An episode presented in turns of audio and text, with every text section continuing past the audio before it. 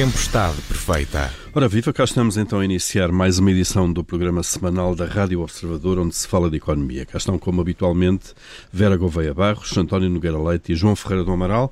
E hoje vamos falar do fim do programa de reestruturação da Caixa Geral de Depósitos. O Banco Público terminou de, dentro do prazo e dentro do plano acordado com Bruxelas. E depois vamos também olhar para as criptomoedas e a regulação desse novo mercado. Eu sou o Paulo Ferreira esta é a Tempestade Perfeita.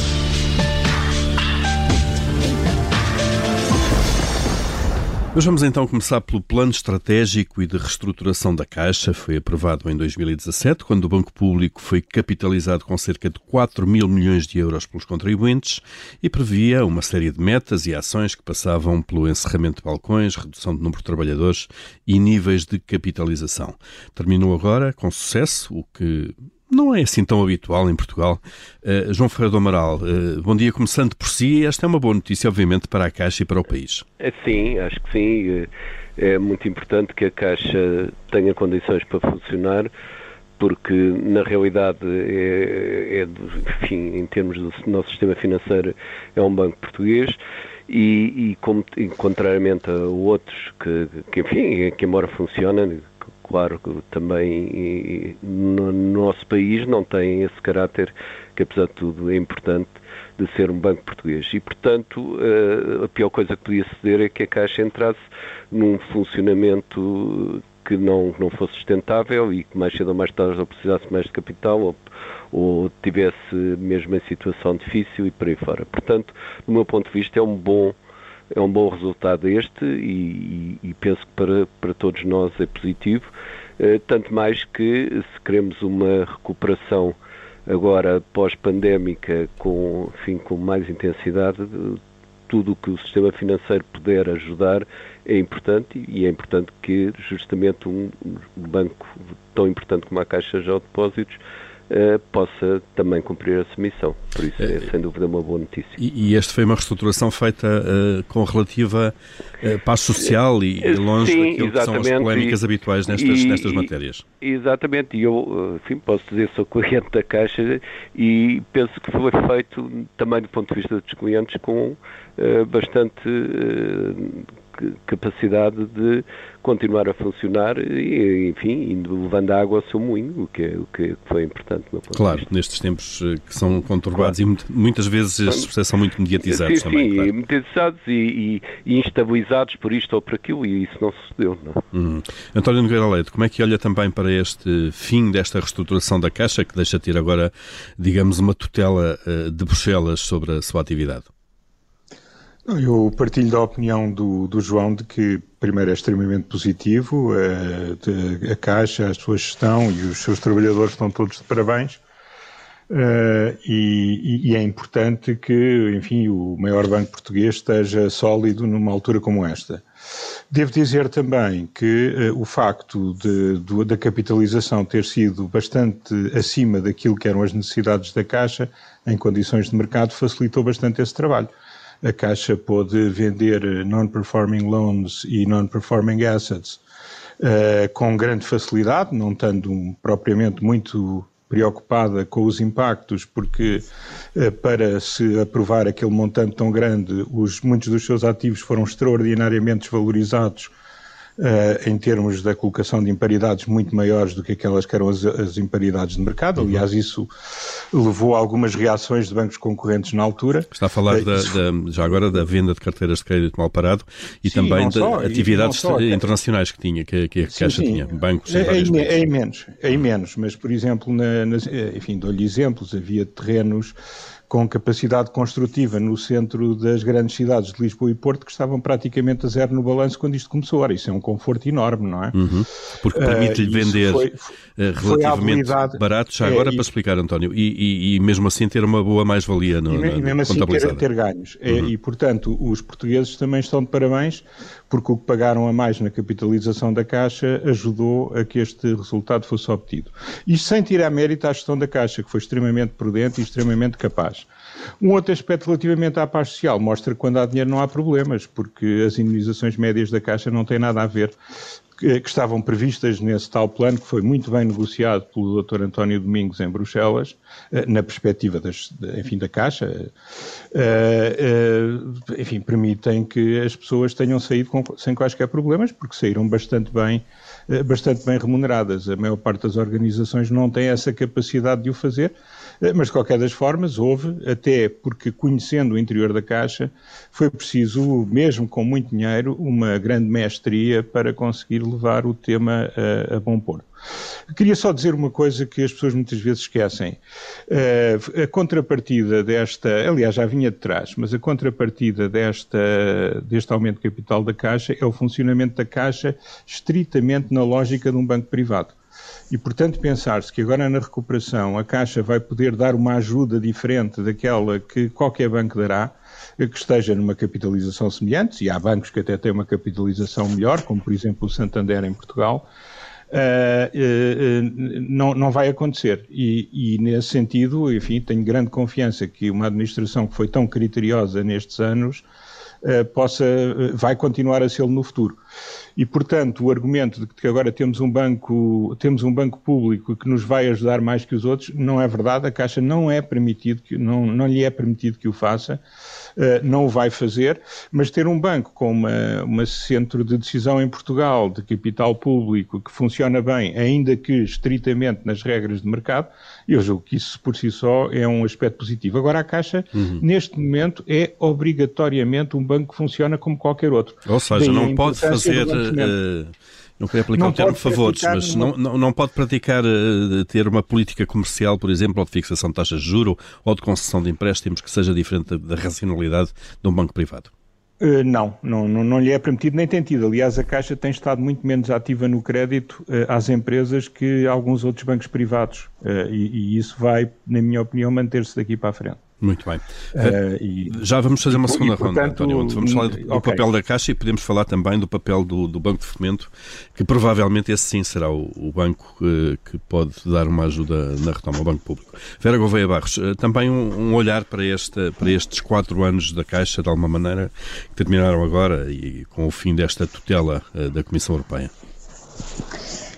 Pois, vou, vou, juntar o meu comentário ao dos meus colegas. Portanto, acho, acho que é positivo uh, termos este processo de reestruturação bem sucedido.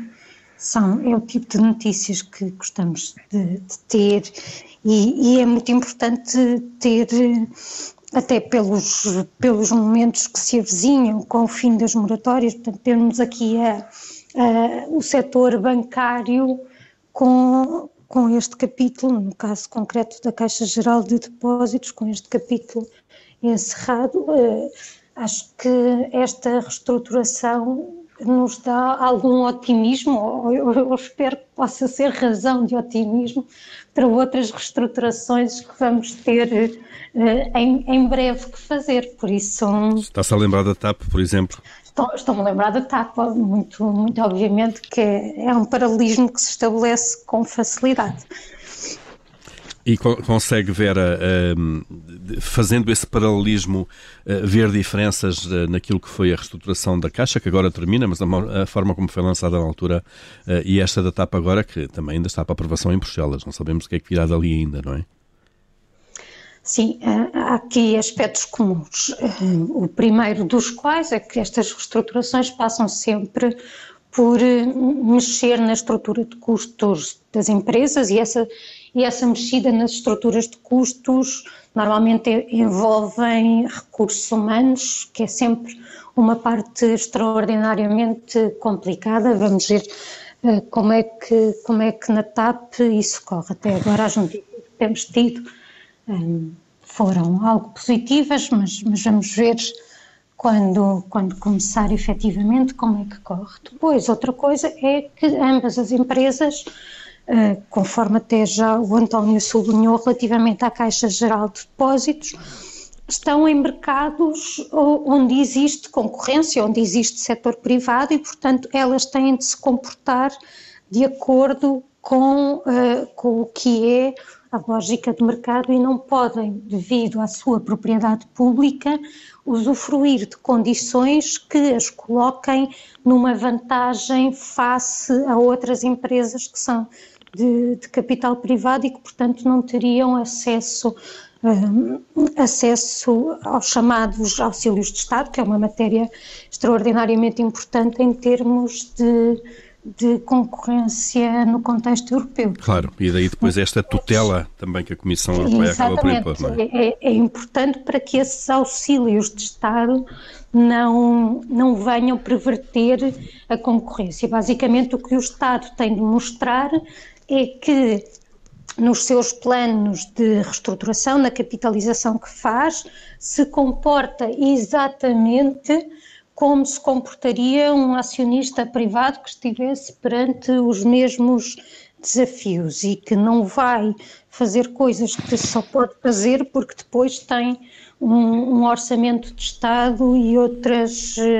e outros instrumentos que lhe permitem atuar uhum. de uma forma diferente. São dos, dos bolsos fundos do Estado. João Ferreira do Amaral, eh, já falámos aqui eh, do papel da, da Caixa, de facto, eh, que é um banco detido por, pelo Estado, mas está no mercado financeiro, em concorrência com, com os bancos comerciais.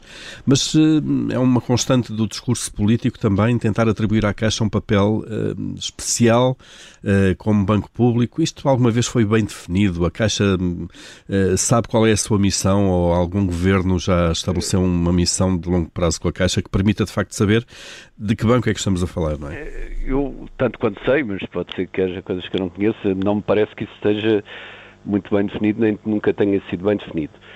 No entanto, vou dar a minha opinião. Eu penso que, de facto, a Caixa, como foi dito por António, Vera, tem que, enfim, estar no, no mercado como, como outro banco qualquer, no sentido de garantir a sua sustentabilidade, isso é fundamental, no entanto, penso que há, apesar de tudo, uma inflexão isso, que é a razão primeira de eu achar que é importante haver uh, um banco público, ou seja, um banco nacional, no fundo público, uh, uh, com importância no, no, nosso sistema. E que é o seguinte, e, eu penso que a prioridade, independentemente de, do tipo de, de decretos acontecer, etc., a prioridade deve ser apoiar as atividades nacionais. Isto é, eu não creio que, que que seja útil, por exemplo, racionar nestes termos. Eu tenho um ótimo negócio lá fora que, que, que, um banco normal faria provavelmente em detrimento de negócios internos e, portanto, vou fazê-lo. Eu penso que isso é, digamos, a, a, zona onde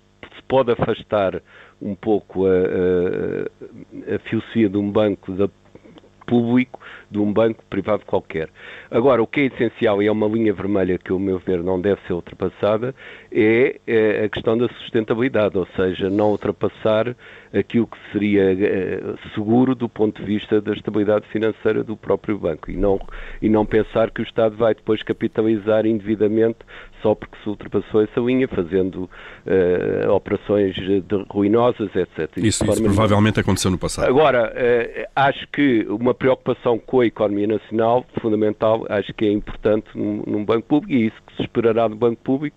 Uh, o que tem faltado no passado, muitas vezes, justamente o, o, o, não pôr de fora operações que acabam por ser ruinosas só porque os interesses internos de determinados grupos levam a isso. Isso uhum. é que de forma nenhuma. E isso, no fundo, foram operações dessas também que levaram à necessidade, pelo menos Exatamente. parte desta capitalização. E foi a grande maioria dessas operações. Uhum. E, aliás, as operações no estrangeiro não correram muito bem em geral, também, diga-se Sim, é verdade. A presença em Espanha, nomeadamente, sem dúvida.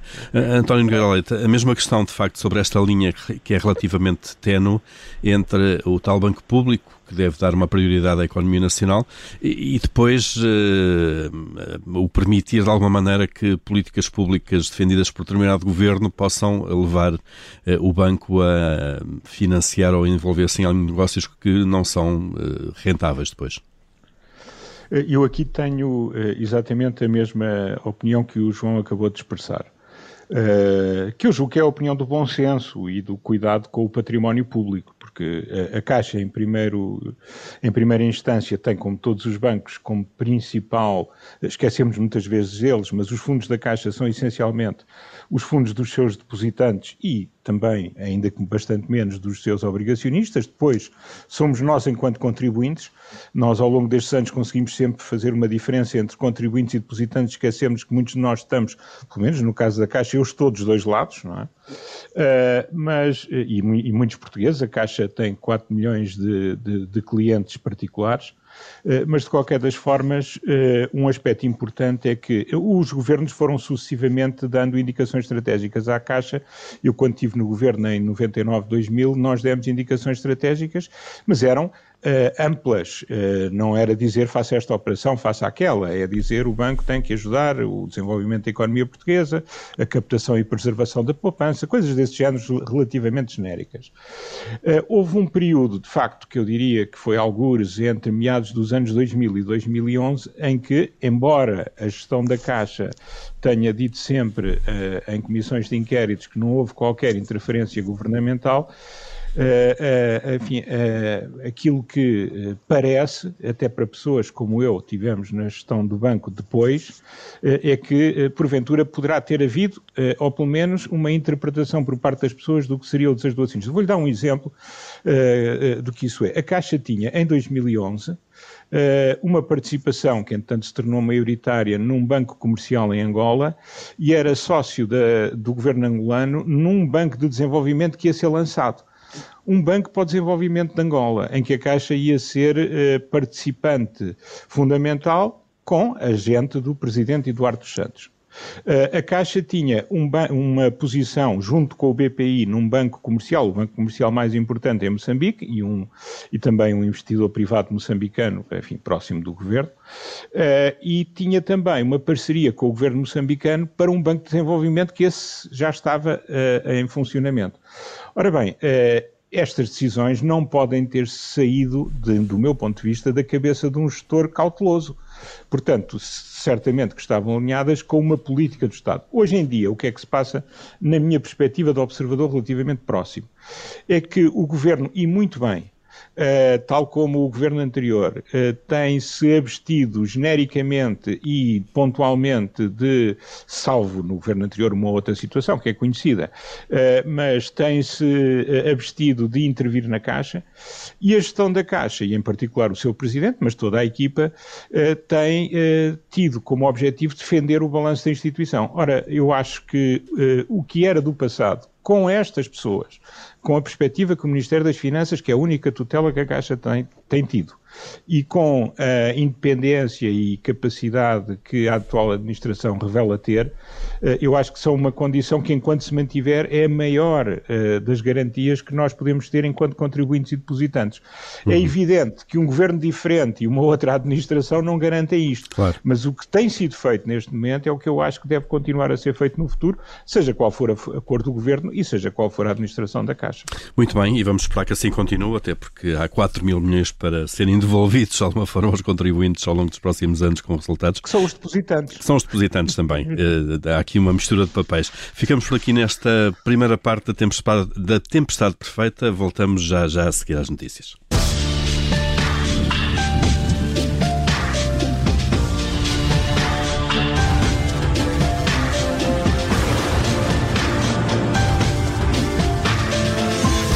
Tempestade perfeita. Estamos de novo então eh, e vamos abrir já o Comitê de Crédito, a rubrica onde todas as semanas Vera Gouveia Barros, António Nogueira Leite e João Ferreira do Amaral, no fundo, fazem as aprovações e os chumbos da semana. Eh, começando por Vera Gouveia Barros, esta semana, Vera, o que é que, o que, é que aprova? Eu vou aprovar esta semana uh, a proposta feita por parte do Governo dos Açores relativamente a atribuição de, de um voucher para quem já se apresentar com o, teste, o, teste, o teste feito, o teste PCR. Uh, ah, enquadrando o que se passa é que com, quando, deixando nós de estar em estado de emergência, deixa de ser possível uh, haver a exigência de, de, que as pessoas se apresentem no, no arquipélago sendo portadoras de, de um teste, mas o governo encontrou então uma forma de, não obrigando, incentivar a que as pessoas uh, surjam, venham já com o teste uhum. realizado, o que uh, uh, o que poupará nos custos de saúde, o que evitará, evitará que tenham de estar depois em quarentena enquanto aguardam o, o resultado do dito teste, e ainda por cima o voucher que é dado é para ser utilizado em consumos realizados no, no arquipélago, portanto temos também aqui uma forma de incentivar o turismo da região, daí que tenha uh, o meu aval. Muito bem, é uma questão, foi também uma, é uma solução criativa, de alguma maneira. Sim, uh, e, é e dentro da lei. Precisamos claro. nas políticas públicas. Sem dúvida, sem dúvida. António Nogueira Leite, o que é que aprova esta semana? Olha, eu esta semana aprovo uh, o. Há, há, duas coisas. Uma é, enfim, a entrega célere do PRR, mas o mais importante. Às uh, 6h51 da manhã, se não me engano. É? Exatamente, e louvo a a capacidade de madrugar do, de toda a equipa que o fez.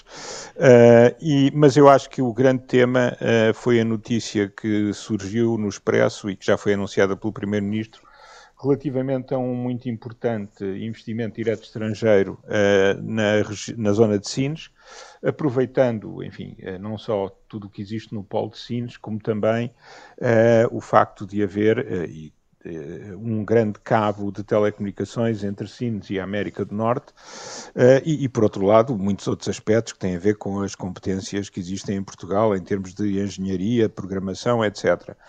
Eh, eu acho que este é o tipo de investimento direto estrangeiro que o país precisa de atrair. É um grande investimento, mas precisamos de atrair ainda mais, e, e de qualquer das formas, com aquilo que é público, eu penso que é uma excelente notícia eh, provavelmente uma das melhores notícias económicas que tivemos este ano até agora. E como nós precisamos delas, não é? Que têm faltado no Exatamente. último ano, e meio, sobretudo. Muito bem. João Ferreira do Amaral, e o que é que aprova esta semana do seu lado? Uh, aprovo alguns indicadores, embora parcelares, mas são os que há, que apontam para que haja de facto uma recuperação em curso já na, na nossa economia. Veremos depois, quando se vierem os indicadores mais eh, mais completos se isso confirma, mas aparentemente há bons indicadores que a economia, que a recuperação está a prosseguir. Uh, faltará sempre a recuperação turística e essa é mais importante durante o verão, mas eu estou esperançado que apesar de tudo com o efeito das vacinas seja possível maior circulação de turistas e que tenhamos alguma recuperação também aí. Mas pelo menos os outros setores parece que em geral estão a, a apresentar bons indicadores de recuperação. O que nos pode fazer crer que já batemos no fundo do poço, de alguma maneira, não é? Espero que sim. Esperemos que sim. sim. Vamos ver como é que evolui a pandemia ainda. Indo agora para, para, para os chumbos, para aquilo de menos bom ou negativo que, que, que há que avaliar, Vera Gouveia Barros, o seu chumbo vai para que ou para onde esta semana? Esta semana vai para uma parte do, do plano de recuperação e resiliência que teve a sua versão já enviada para Bruxelas após consulta pública. Uma consulta pública em, em que eu aqui tive a ocasião de ordenar, entre aspas, que fosse amplamente participada. Eu fiz a minha parte cívica e, para além de apontar um, uma série de, de incorreções uh, matemáticas, uh, dediquei-me especialmente ao capítulo sobre habitação, que é, que é uma área que eu, que, que eu estudo, que eu investigo, e chamou-me a atenção aqui um, algo que, que, está no pensamento que norteia muitas da, muita da política de habitação, um, que se traduz nesta, nesta pequena oração que diz com a agravante de a taxa de esforço de um agregado que vá agora ao mercado ser superior a 40%. Eu ainda não tive ocasião de ver uh, demoradamente o que é que se propõe para a habitação, mas ao ver esta frase eu continuo preocupada, porque isto significa que continuam a não compreender como é que funciona o mercado de habitação. Uh, apesar de, das minhas tentativas de, de explicação, uh, pelos vistos, não foram bem sucedidas. Uma habitação tem um preço que é formado por negociação. Portanto, todos os preços que nós conhecemos nas estatísticas do INE dizem respeito a transações que foram acordadas pelas partes, ou por senhorio e inquilino, ou por vendedor e compradores. Não é como um pacote de leite em que eu vou ao supermercado, tenho lá o preço e verifico se consigo ou não consigo comprar. Portanto, estar a falar de taxas de esforço a priori é um absurdo. É como se eu falasse em taxas de esforço. Hum, do Benfica na aquisição do plantel do próximo ano? Eu não sei, porque eu não sei que jogadores com características é que eu vou ter disponíveis, se esses jogadores vão ser cobiçados ou não por outros clubes. E há uma negociação. Exatamente, portanto, uh, enquanto continuarem a ter uh, frases deste estilo, eu, eu apercebo-me que continuam sem compreender como é que funciona o mercado da habitação, que é normal, porque é um mercado extraordinariamente complexo e, portanto, não são só umas noçõezinhas de economia que, que permitem compreendê-lo, e, e, fico muito preocupada com o destino uh, que, que, se vai dar em termos de políticas de habitação. E, e, e o dinheiro que se vai canalizar para lá, uh, em termos de eficácia e de retorno social, não? Pois, também, também. A, construção pública, a oferta pública parece-me uma boa medida, mas, mas depois há, há, tudo o resto que acaba por falhar porque não se percebem estes mecanismos. Então o chumbo para, para, para esse capítulo, ou pelo menos essas, esses sinais preocupantes sobre política Sim. de habitação no PRR. António Nogueira Leite, o seu chumbo vai para? O meu chumbo vai para algo que, que, se arrasta há bastante tempo e que não tem a ver uh, nem com a competência técnica que, que é comprovada uh, das pessoas que no plano técnico estão, uh, montaram o, o, leilão, nem tem a ver com a vontade que certamente os operadores que estão no terreno têm eh, de prosseguir, eh, mas Portugal precisa de facto do investimento do 5G depressa e nós todas as semanas, e a semana passada foi mais uma, continuamos a ter, eh, enfim, notícia de peripécias várias num processo que se arrasta há imenso tempo. Portanto, a ideia era um apelo para que se pudesse levar isto a bom termo, porque estes investimentos são essenciais para um dos vetores fundamentais daquilo que se pretende fazer com o PRR e, em geral, na economia, que é a transformação digital da economia portuguesa, para que nessa área em que nós nunca estivemos atrás dos outros países europeus, não nos deixemos atrasar agora. Uhum. E, portanto, era mais um, um sentimento negativo e um apelo uh, do que propriamente, uh, enfim, encontrar culpas em A ou B, C. Estou suficientemente fora para não, não o dever fazer e, e, por outro lado, tenho consideração por um e outro lado que estão envolvidos nesta, uh, nesta sucessão de peripécias. Portanto, é um apelo, apelo a que as coisas avancem. A rapidez do leilão do, do 5G para que essa tecnologia chegue rapidamente ao mercado. João Ferreira do Amaral, o que é que chumba esta semana? chumbo um aumento das tensões políticas eh, internacionais entre com os vizinhos, alguns vizinhos da, da, União Europeia. O último caso é, é o da Turquia relativamente ao, ao, reconhecimento dos Estados Unidos que houve um genocídio no, no início do século XX. Uh, mas também a, a, Rússia, com a Rússia por causa da Ucrânia, eu não, enfim, não, não sei, não sou comentador de política internacional, não tenho competência para isso, não vou eh, dizer que é culpa deste ou daquele, ou o que é que está em causa. Agora o que sei é que isso não é bom para a economia europeia, porque no fundo é a Europa que está uh, mais uh, vulnerável a esse agravamento de tensões e a confiança uh, reduz a confiança de investidores e uhum. o próprio funcionamento da economia. Portanto, penso que é vital para a Europa tentar obter algum algum arrefecimento destas tensões uh, antes que comece a prejudicar também a própria retoma da, da economia europeia. Seja mais um fator de instabilidade. De é? instabilidade. Muito é. bem. Estão então atribuídas as aprovações e os chumbos desta semana no nosso Comitê de Crédito.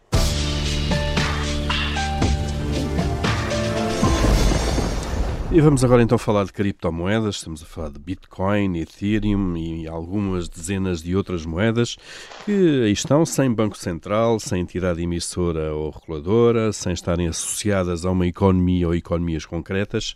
Eh, o certo é que já há cerca de 1,7 bilhões, mesmo assim bilhões, os trillion eh, anglo-saxónicos, metidos neste mercado, aplicados nestes eh, produtos eletrónicos que têm grande volatilidade. As autoridades e os bancos tradicionais vão observando o fenómeno e o Banco de Portugal decidiu na semana passada que entidades que pretendam exercer uh, atividades uh, com ativos virtuais terão de se registar primeiro na, lá no Banco de Portugal, no Banco Central. Portanto, há aqui um primeiro passo, se quisermos, em termos de regulação. Uh, vamos ver qual é o caminho que isto vai levar. António Nogueira Leico, como é que olha para este fenómeno, os tais zeros e uns de que falava Vitor Constâncio aqui há umas semanas, ou há quem defenda que o futuro de uma certa política monetária pode estar também aqui, instrumentos monetários. Como é que olha para este fenómeno? Olha, eu devo dizer que comecei por ser bastante cético uh, relativamente ao crescimento e à, e, à, e à, imposição daquilo que nós chamamos as criptomoedas, enfim, que não têm, pelo menos no estádio atual, uh, todas as características de, da moeda, de acordo com a definição básica de moeda. Eh, de qualquer das formas, eh, o que eu verifico hoje, eh, e houve um crescimento muito grande nos últimos tempos, exatamente porque algumas delas foram, e o Bitcoin será o caso mais conhecido, mas é uma de duas mil Uh, criptomoedas ou moedas digitais que nós temos neste Bitcoin momento. Bitcoin tem cerca de 50% do mercado uh, Exato. está em Bitcoin. Mas também cresceu muito em função daquilo que é a política de baixas taxas de juro e que tem sido muito um crescimento como uma alternativa de criação de valor. Agora, eu penso que o tema está-se a tornar um pouco mais sério a partir do momento em que os principais bancos centrais estão a olhar para a emissão uh, da versão digital da sua, ou, da, da, ou, da, ou da, versão digital da sua própria moeda. Começamos a falar no euro digital, começamos a falar no dólar digital, os chineses avançaram determinadamente também nesta direção eh, e, e, portanto, eh, eu penso que a desmaterialização, a digitalização estão a avançar, mas há aqui uma necessidade grande. eh, para que nós estejamos a falar de verdadeiras moedas, de que elas possam ter todas as funções da moeda. E para isso tem que haver alguma regulação.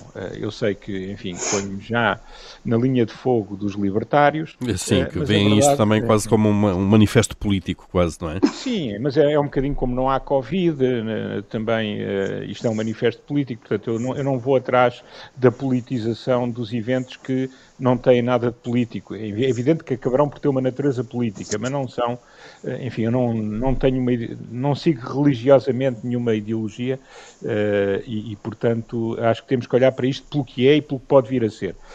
Penso que uh, ainda a semana passada um banco português mostrou, neste caso o Milênio, mostrou querer avançar decididamente nesta área, mas eu acho que temos que avançar uh, também olhando um pouco para a definição do que é que são, do que é que isto é e de como é que elas vão ser reguladas, porque não nos podemos esquecer que há uma parte importante de, do, do aspecto das criptomoedas, que é a sua descentralização, uh, que leva a, a, enfim, a uma menor eh, facilidade de identificação de contrapartes, por uhum. parte de uma qualquer autoridade central, é isto que agrada, digamos, aos libertários, eh, mas o que é facto é que há uma parte importante do submundo do crime que está nas criptomoedas. Quer dizer, muitas das pessoas, eu próprio, enfim, sem nenhuma consequência, porque não reagi, nada aconteceu, já fomos chantageados uh, uh, através de, de, pessoas que fazem, uh, enfim, que, que, entram nas nossas, nas, nossas, nas nossas contas ou nas uhum. nossas empresas e que depois pedem exatamente resgates. por causa da opacidade, resgates em criptomoedas. Em, em, criptomoedas, neste caso, no meu caso foi Bitcoin, já foi há dois anos, não aconteceu nada, não respondi, nada aconteceu. Mas de qualquer das formas, há muita. Isso mostra que para que se para que a população possa ter confiança e para que o sistema possa funcionar de acordo com princípios eh, que devem, que subjazem a toda a atividade económica ou que devem estar por trás de toda a atividade económica, eh, é, é, preciso que haja também aqui um, uma capacidade de regulação e de intervenção por parte dos poderes públicos. E dos Estados, eh, claro. Eu, não, eu sou daqueles que considero que uh, os bancos centrais têm um papel fundamental eh, na emissão eh, e depois na regulação eh, da circulação, e, e, portanto, esta questão eu acho que vai ganhar dimensão. Uh, acho, que é, acho que é inevitável porque a dinâmica está a acontecer de tal forma que o Banco of International Settlements, o Visa em, uh, em, uh, na Suíça e os, os, bancos centrais principais estão a olhar para isto a sério e, portanto, eu penso que chegamos a um momento em que, não sabendo exatamente como é que vai desembocar, elas vão ter um papel. Uhum. Mas para isso é preciso que esse papel seja um papel que uh, uh, permita garantir transparência por parte de princípios que vão para além dos princípios económicos e que são princípios de eh, enfim, de boa conduta e de, e, e de transparência nas relações económicas e que, de alguma forma, vão ter de limitar, na minha opinião, aquilo que são, que é para muitos a beleza das criptomoedas, que é a sua opacidade.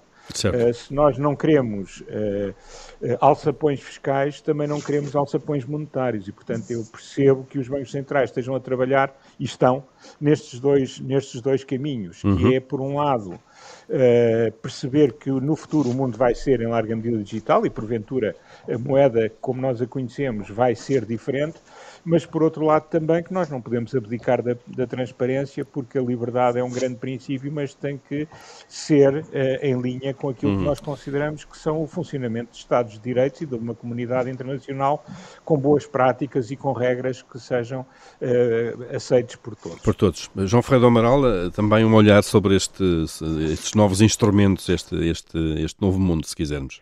Eu tenho talvez um, uma visão mais negativa relativamente às, às criptomoedas, uh, que na realidade não são moedas, são ativos, é que se pode dizer que são ativos puramente especulativos. Uh, as não, moedas podem não ser... Não têm sequer base em nenhum ativo, não é? São, nada. São um título é, sobre, sobre nada, claro, de alguma maneira. As moedas podem ser objeto de especulação, e são, mas têm outras funções, não é?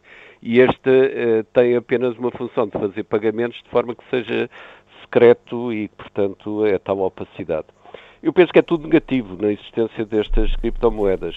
Por um lado, vão aumentar bastante mais os riscos financeiros e de instabilidade financeira, porque têm, de facto, altos e baixos com, com muita intensidade e que isso perturba, é mais um fator perturbante de, da estabilidade financeira a nível mundial. Em segundo lugar, eh, como o António já referiu, são completamente opacos e, portanto, são um veículo ideal para eh, lavagem de dinheiro e todos os fluxos de dinheiro eh, ligados ao crime internacional, que já, que já sabemos, infelizmente, o que eles contam hoje em dia.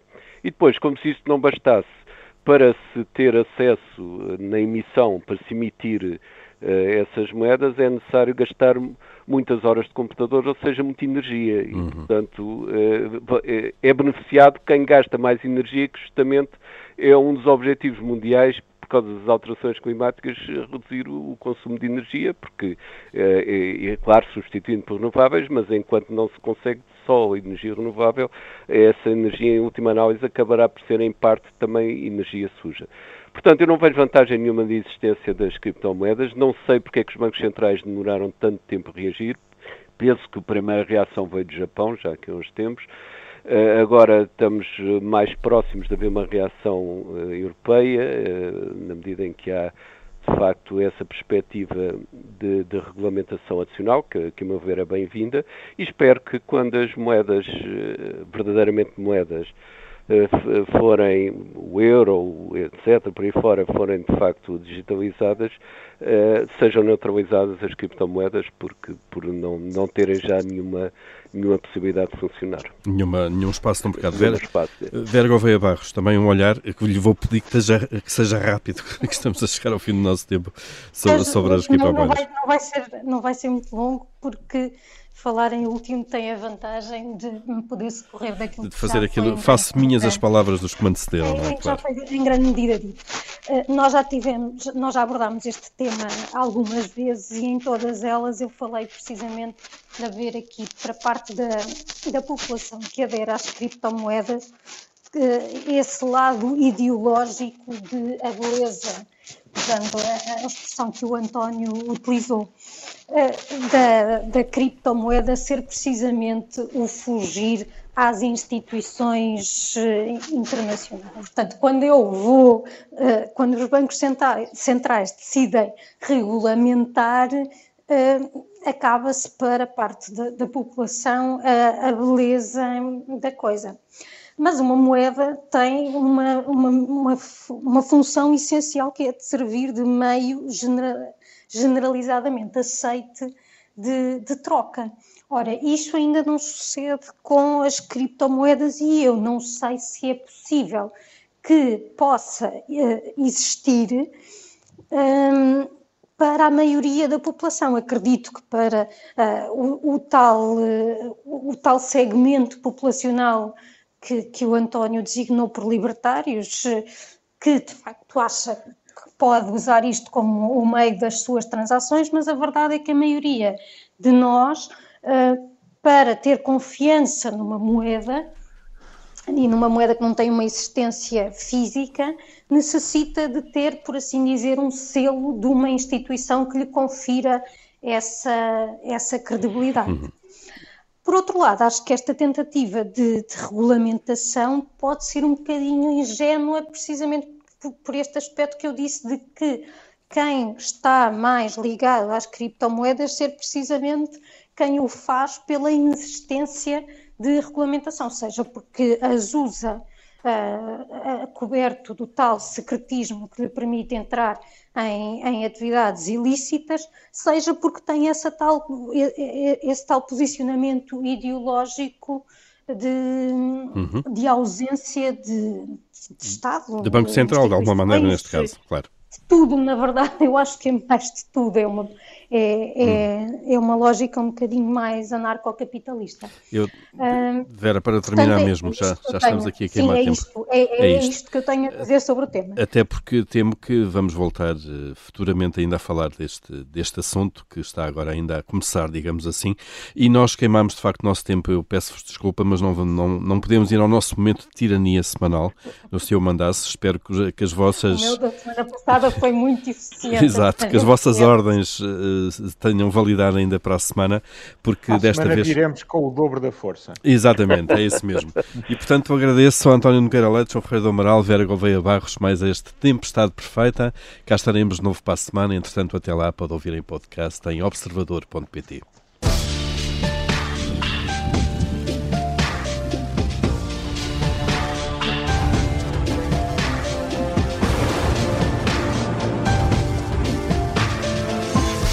Tempestade perfeita.